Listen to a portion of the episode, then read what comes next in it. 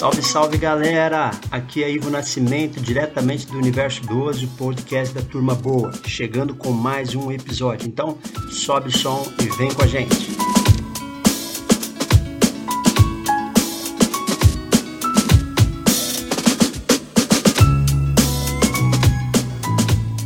Você está no podcast da Turma Boa. É um prazer tê-los aqui mais uma vez. E hoje eu estou recebendo uma pessoa muito especial, alguém que eu já estava querendo conversar há algum tempo porque tem muita coisa que eu tenho curiosidade de saber dele, das coisas que ele faz, da militância dele, e imagino que vocês também têm. Então, bem-vindo ao Universo 12, o Martim. Boa noite, Ivo, e ouvinte do podcast. Tudo bem? Maravilha, tudo bem, Martim. Muito obrigado por você ter aceito o nosso convite. O Martim, para quem não identificou ainda pelo nome, Martim é o autor do perfil Todo Dia um Vice para o Ciro, que todo dia ele está colocando lá algum personagem alguma pessoa famosa, ou até gente da militância mesmo, ou pessoas que se destacam, que fazem algum movimento importante na militância. Ele está dando posição lá como vice do Ciro, que faz um sucesso danado. É todo dia, meio-dia e 12, é lançado lá o um novo personagem, e todo dia as pessoas ficam na expectativa para saber quem é. Então, estou muito feliz de ter você aqui, Martim, com a gente. Obrigado por ter aceito o nosso convite. E o podcast do Universo 12, ele é para a gente se conhecer, saber um pouco mais sobre a turma boa, todos os cantos do país, onde vivem, onde estão, o que fazem, quais são suas perspectivas, como é que militam. Enfim, essa primeira pergunta é básica, é para te conhecer mesmo. Então, conta aí para nós, para a turma boa, quem é o Martim? De onde você é? Qual é a sua profissão? O que, é que você faz? E como é que você chegou na militância Turma Boa, Martim? É, eu sou de Laguna, Santa Catarina, e eu tenho 26 anos sou arquiteto, trabalho como autônomo, né? Tenho meu escritório. E, na verdade, o Martinho é um pseudônimo que eu adotei quando eu entrei no Twitter para me sentir mais à vontade para dar as minhas opiniões. No início, eu tinha reativado uma conta antiga do Twitter só para poder acompanhar os debates do, das eleições de 2018, é, para ver as reações das pessoas, o que elas estavam comentando. E daí, nessa época, eu só retweetava as coisas, praticamente. Eu, depois que eu fui opinando mais, não só repercutindo o que os outros falavam, e fiz amizade com o pessoal, botei a rosinha lá no, no nick e continuei a acompanhar o signo. E você é arquiteto, agora como é que a vida de arquiteto você mistura ela com a, a, a vida de designer aí, porque você fica criando coisas lá pro, pro todo dia. É uma coisa que a gente usa bastante, né? É. Que é, é, a gente sempre para arquitetura acaba precisando de, de representação visual e tal. Então, e acaba, até na faculdade, a gente vai refinando a questão de estética. Então, eu acabei aproveitando isso eu faço lá as montagens no Photoshop, apesar que também é tranquilo, né? Porque eu pego lá o, layout do, do Ciro, lá, da eleição do, do Ciro, e daí eu só altero o né? O layout já está feito. Mas, de qualquer forma, ainda vai um trabalhinho ali de, de cortar a pessoa, tirar o fundo, que às vezes isso é meio chato. Ô, Martim, é, como eu já disse aqui, você faz o maior sucesso lá no, no perfil do Todo de Um Vice para o Ciro. Eu queria que você contasse um pouco como surgiu essa ideia de você criar esse perfil, quanto tempo tem esse perfil, e queria que você falasse um pouco sobre isso, né? Porque você é o criador do, do, perfil, você é o administrador, é você quem cria as artes. Eu tenho curiosidade, eu acho que outras pessoas têm também. Conta aí, como é que você criou, de quando que é o, esse perfil e se você imaginava que ele ia tomar essas proporções? Porque eu vejo que às vezes você coloca alguns personagens, algumas personalidades. Eu lembro que uma vez você colocou o Lulu Santos e aí ele acho que ele até ele compartilhou com uma, um pedaço de uma música dele, compartilhou, foi muito bacana. Mas recentemente teve também uma questão da, da Vera Magalhães que você colocou muito perspicaz também de um dia que ela, ela fez um, é, uma, uma análise aí sobre a eleição de agora de 20 e aí logo em seguida você a colocou como vice, ela também replicou e tal. Então sempre faz um sucesso. Você conta um pouco para gente sobre isso, como surgiu e se você esperava a repercussão e como é que você está é, experimentando tudo isso? Então, primeiro sobre como surgiu, né? Ele surgiu em maio desse ano. É, eu faço parte de vários grupos de apuradores de estilo lá no Facebook e já desde antes das eleições lá. E lá tem gente muito emocionada. Gente assim que é, se empolga às vezes com, com pouco, assim já fica mirabolando, pensando em várias coisas, e às vezes a gente pensa, calma, vamos com calma que não é, não é bem assim. E daí, às vezes, uma pessoa pública não podia dar uma opinião razoável, assim, é, sabe? Não precisava nem ser nada muito extraordinário, mas coisa razoável. E já aparecia gente nesse grupo se dizendo que, ah, isso aí é o vice ideal possível em 2022, eu não sei o quê. Uhum. Daí, claro, todo mundo é livre para especular quem deve ser o vice de Ciro.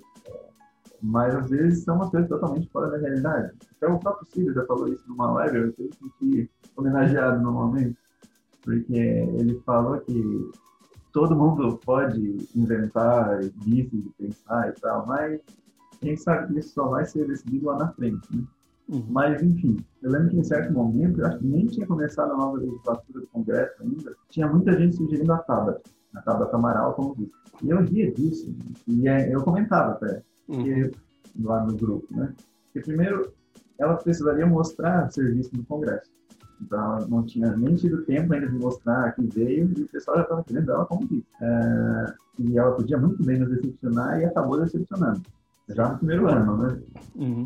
E segundo, em 2022 ela não vai ter idade para ser vice-presidente. Então é uma coisa que é 35 anos, né? Então é uma coisa uhum. totalmente fora de cogitação considerar a Tabata uma possível vice. Talvez só lá para 2030. É, não, 2026 eu acho que já dava. 2026 eu acho que já dava. É, e daí isso me cansava um pouco, assim, porque o pessoal gastava tanta energia com uma coisa que não ia levar a nada, sabe? Quando podia talvez estar repercutindo outras coisas ou fazendo uma discussão sobre o próprio projeto nacional de desenvolvimento.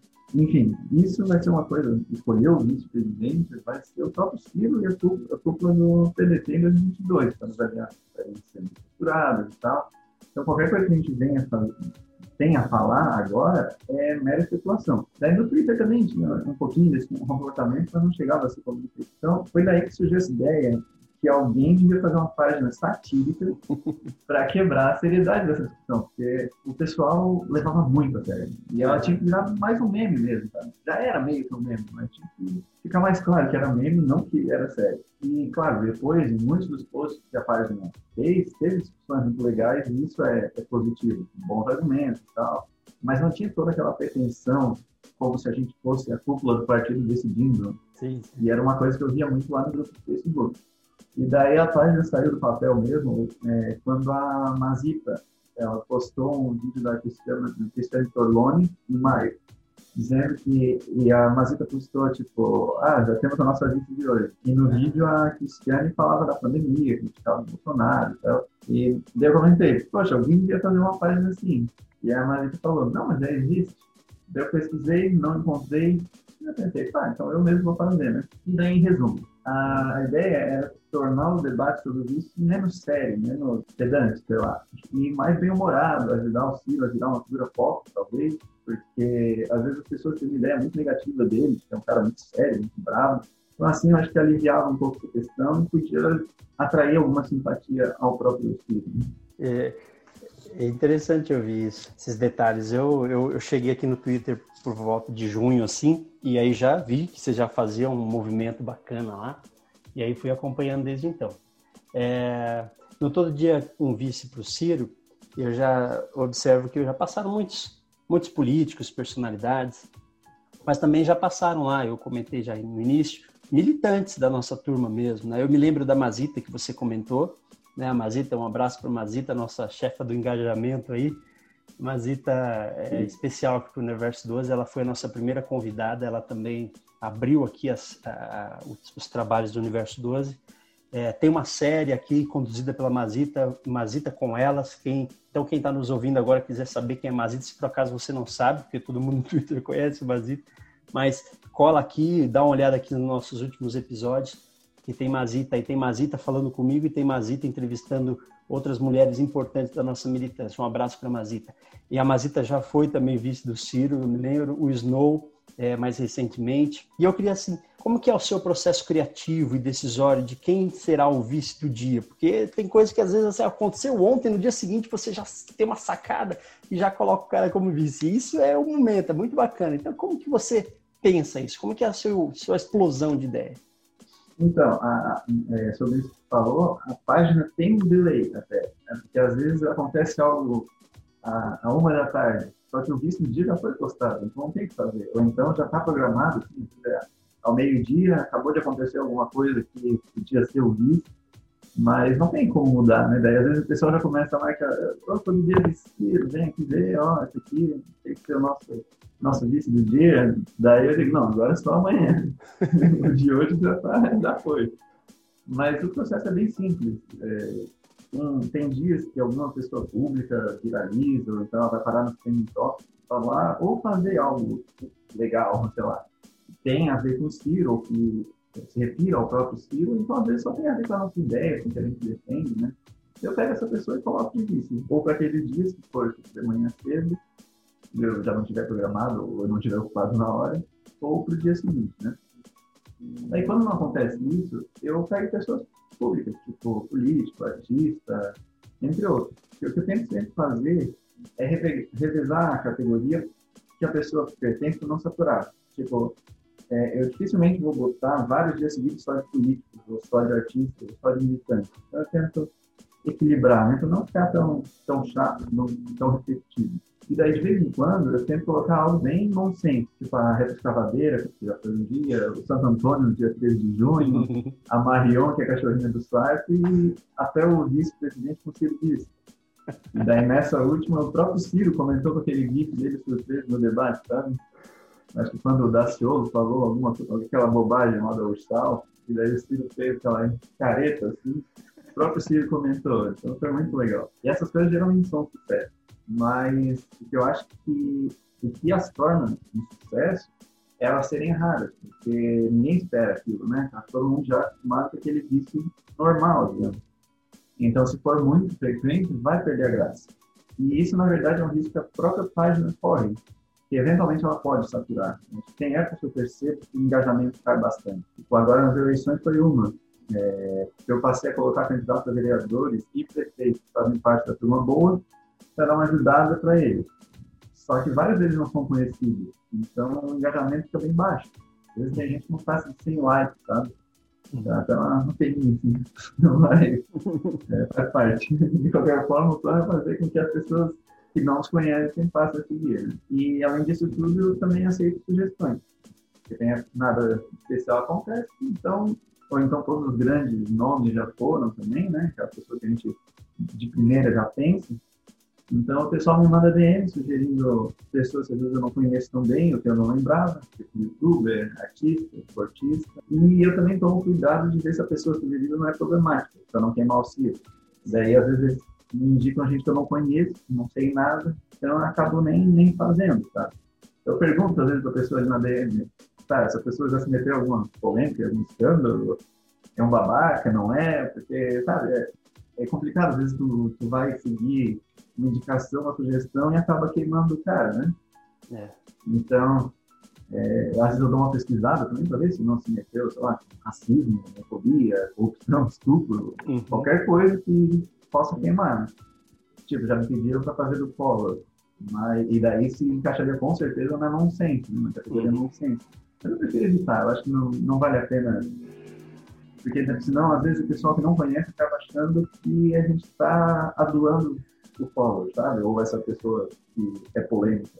Me passou, e nossa, cara. Me passou uma coisa pela cabeça que agora, você falou do Collor, e eu, eu não lembro de ter visto esse, mas eu vou te perguntar se eu não vi ainda, eu quero ver a sua opinião. Você já pensou em colocar o Lula como vice do Ciro? Ah, nem me fale disso. Ou já pediram muito? Eu pensei. Bastante, bastante gente pensou e pediu. Só que daí eu fiquei em dúvida. Será que eu devo correr esse risco? Ainda mais que às vezes tem aquela paranoia de ver, ah, fulano infiltrado. Não é, às vezes isso cansa, né? Daí eu pensei, tá, na dúvida eu vou perguntar. Eu fiz uma enquete. Pensa no meu erro. Eu não devia ter nem levantado essa questão, sabe? Eu devia ter deixado baixo, não fazer. E daí as pessoas iam ficar pedindo, mas não iam, não iam incomodar tanto. Mas aí eu resolvi botar no voto democrático e ficou 50% e 50%, sabe? Foi, foi absurdo. E daí, no, eu acho que no celular, apareceu 50% e 50%, é, arredondado, né? Uhum. Sem o decimal. E daí é, foi 2.600 votos, eu acho. É, a diferença acho que foi menos de 10 votos. Só que daí no computador aparece o decimal e foi um pouquinho, um pouquinho mais, tipo 50,1 para não. Então, uhum. assim, o voto popular decidiu que não. Sim, sim. Mas, assim, por causa disso, muita gente ficou, ah, não, mas tem que fazer, ou isso não é democrático. Ué, é democrático, as pessoas decidiram, sabe? Então, uma pequena, mínima maioria decidiu que, que não era para fazer. Realmente é uma, uma questão perigosa, né? Porque, às vezes, muita gente vai ver aquilo ali fora do contexto, vai achar que, ah, o Ciro voltou a ser próximo do Lula, ou então, enfim, não, não acho que vale a pena o, o risco. Eu te perguntei isso não porque talvez fosse um pedido meu também, né? Porque eu talvez me interessasse, mas porque eu fiquei pensando aqui dentro disso que você falou do Collor, eu fiquei pensando, poxa, seria é, imagina o PT que sempre quer ser o cabeça, de repente aparecer de uma maneira humorística assim na segunda posição, né? Sim, podia ser é engraçado, realmente. Eu acho que ia ser. E certamente era bem provável que ia ser um dos maiores engajamentos. Tipo, uhum. da Vera que falou, deu dois mil e poucos likes, o da Anitta, que foi o segundo, eu acho, deu 4 mil likes, e o, da, e o do Marcelo Admil, acho que deu 6 mil. Foram os recordes, assim, sabe? E o do Lula certamente podia passar disso. Ou não, por causa que talvez os petistas iam ficar muito curtos e tal, mas não sei. Isso ia engajar também, né? Mas imagina uma montagem dessa rolando no WhatsApp, então as pessoas, talvez o tiozão do Zap achando que aquilo ali é verdade. É. Eu acho que não, não valia a pena correr o risco. Enfim, você acabou sendo inteligente, decidiu pela democracia. A democracia foi clara, Isso. se não. É, exatamente. Maravilha.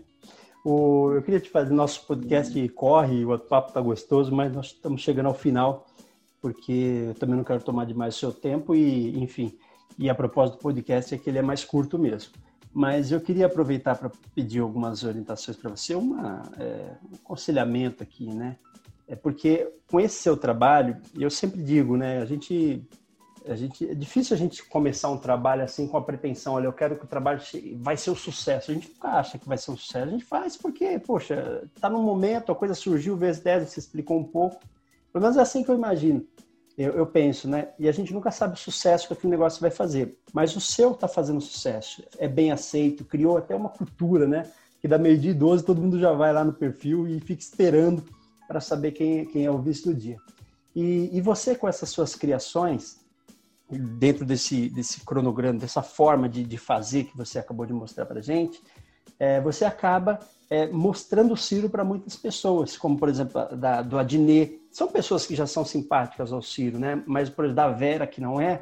E quando ela compartilha aquilo, ela retuita e, e dá engajamento para o seu post, quer dizer, ela amplia a visão do Ciro para toda a turma dela. Então você todo dia você praticamente você fura a bolha. Que é algo que a gente da turma boa está o tempo todo pensando, pô, qual é o nosso desafio? Como é que a gente fura a bolha? O que, é que a gente precisa fazer para sair daqui? E falar para nós mesmos, você consegue fazer isso. Então, é, dentro dessa experiência que você já vem acumulando aí, é, se você pudesse dar algumas dicas de formas de atuar no Twitter que possa ajudar a levar as ideias do Ciro para fora do ambiente que já é simpático a nós, o que, que você diria? É, sobre a questão de furar a bolha, eu acho que isso foi muito um efeito colateral da página. Ela começou realmente como algo satírico, só para a gente mesmo poder rir da gente mesmo, da nossa emoção toda, né? Mas realmente, com o tempo, eu fui vendo que o negócio tomou uma proporção muito maior, muita gente interage nos, posts, nos posts da página, sem seguir, e às vezes até gente famosa. Uh, e nisso eu percebi que é bom tentar criar um engajamento da pessoa maior que foi homenageado no dia. Essa semana eu fiz do, da Vera Magalhães como vice, e nossa, aquilo deixou muita gente, mesmo tendo sido um nonsense. É. Sabe que não tem condição nenhuma dela ser vice do filme, mas teve uma, uma seguidora que xingou, ela deixou um xingamento lá e bloqueou logo em seguida sabe? Eu achei que fosse, eu achei que a pessoa nem me seguisse, mas depois eu vi que não, ela seguia e bloqueou a página.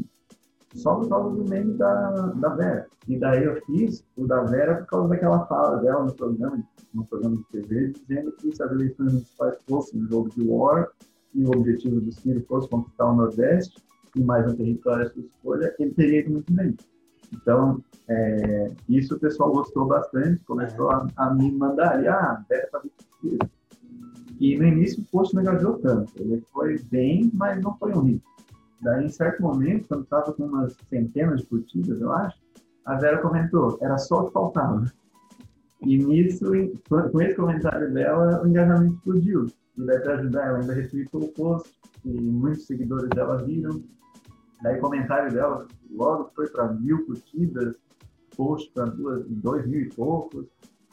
É, e nesse dia a página ganhou 700 seguidores. Coisa que fazia Legal. muito tempo que não acontecia. Aconteceu, acho que na vez da Anitta, que foi logo no início, e eu acho que na da Dinheiro. E a da Anitta foi legal também, porque é uma pessoa que não tem nada a ver com política, né? Então, as pessoas viram aquilo, as pessoas que gostam da Anitta viram aquilo, começaram a repercutir porque acharam engraçado e tal. E daí imagina talvez o soft power disso, né? As pessoas que às vezes não conhecem aquilo, não, não levam ele muito em consideração, ver ele do lado da Anitta. Pois talvez é. isso é aí que você fura coisa, né? muito, porque você é aí que você fura muito a bolha. Talvez muito mais do que quando foi com a Vera, por exemplo, ou até com o Adnei que já gosta do Silva. A Anitta não tem nada a ver com o Silva, assim, publicamente, pelo menos. Né? Uhum. Não sei quem ela voltou, mas. Então, voltando à pergunta, o que eu recomendo para o pessoal da militância, além disso, de pensar em formas de furar a bolha, né, é também lembrar que vocês fazem parte de um grupo maior e que a gente tem que ampliar ainda mais e não restringir. Então, o erro de um vai marcar todo mundo. Então, a gente sempre que pensar isso. Eu vi muito disso no, no post da, da Vera, com a Vera, né? E várias pessoas renderam ela, botaram comentários assim, é, toscos, dicas. E, e, sabe, tudo bem não gostar dela. Eu não concordo com o posicionamento dela, não gosto de algumas atitudes jornalísticas que ela toma também. Eu não preciso ofender. Uhum. Ela certamente viu alguns daqueles comentários, né?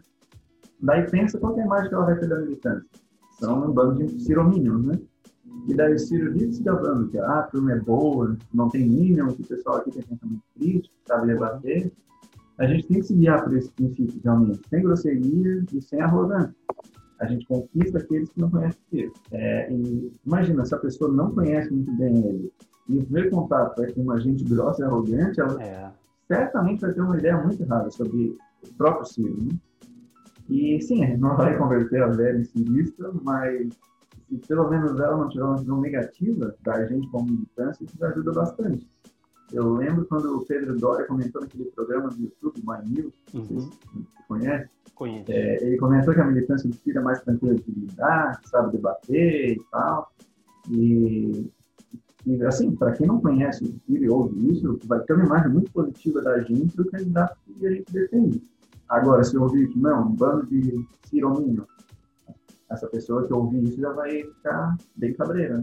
Cara, excelente conversar com você. Estou muito satisfeito, muito feliz, porque eu tirei aqui várias curiosidades que eu tinha de saber como a página funcionava, como é que você faz seu trabalho, como é que tudo surgiu. Você tivemos a oportunidade de conversar um pouquinho, você contou várias experiências também em relação aí a essas questões de furar bolha.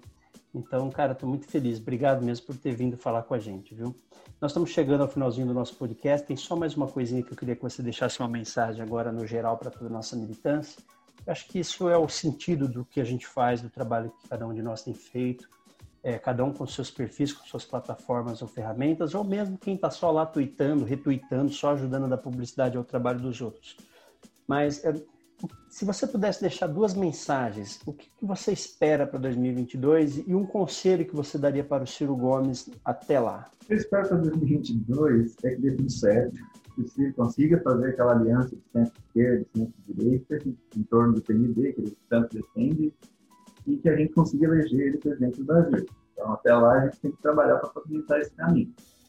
E o meu conselho, meu conselho para ele é que ele converse com o militante e eu acho que ele deve fazer isso através de live.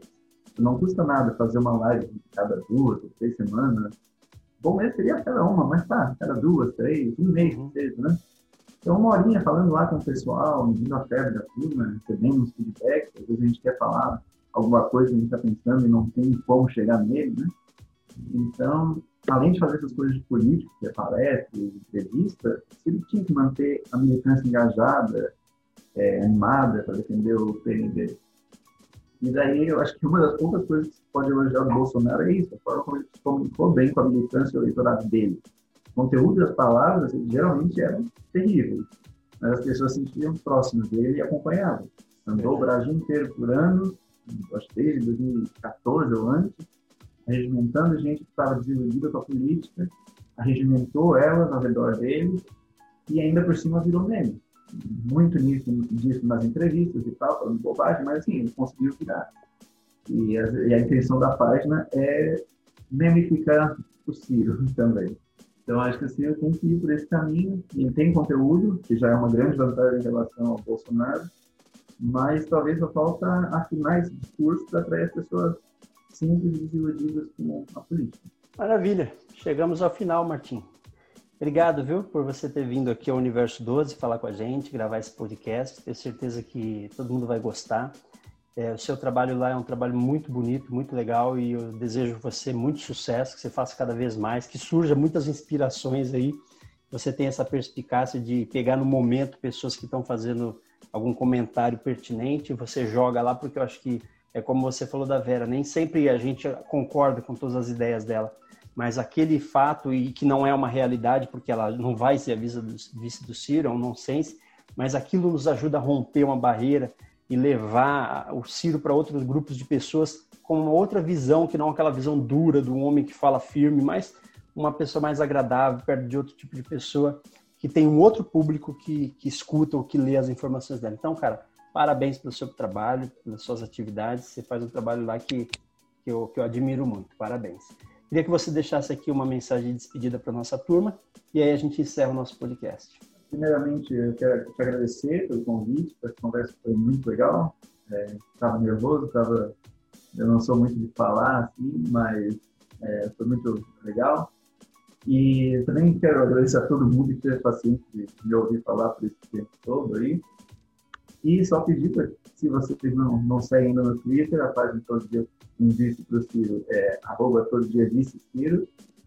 E o meu arroba é mrtn underline blackberry. Eu sei que agora falando assim não parece muito fácil de encontrar. Maravilha, muito obrigado, Martim. Vai estar lá no, na descrição quando a gente levar esse podcast ao ar vai estar a descrição da página do, do, do, do Todo Dia um Vice para o Ciro, vai estar também o, o link para vocês irem direto seguir o Martim.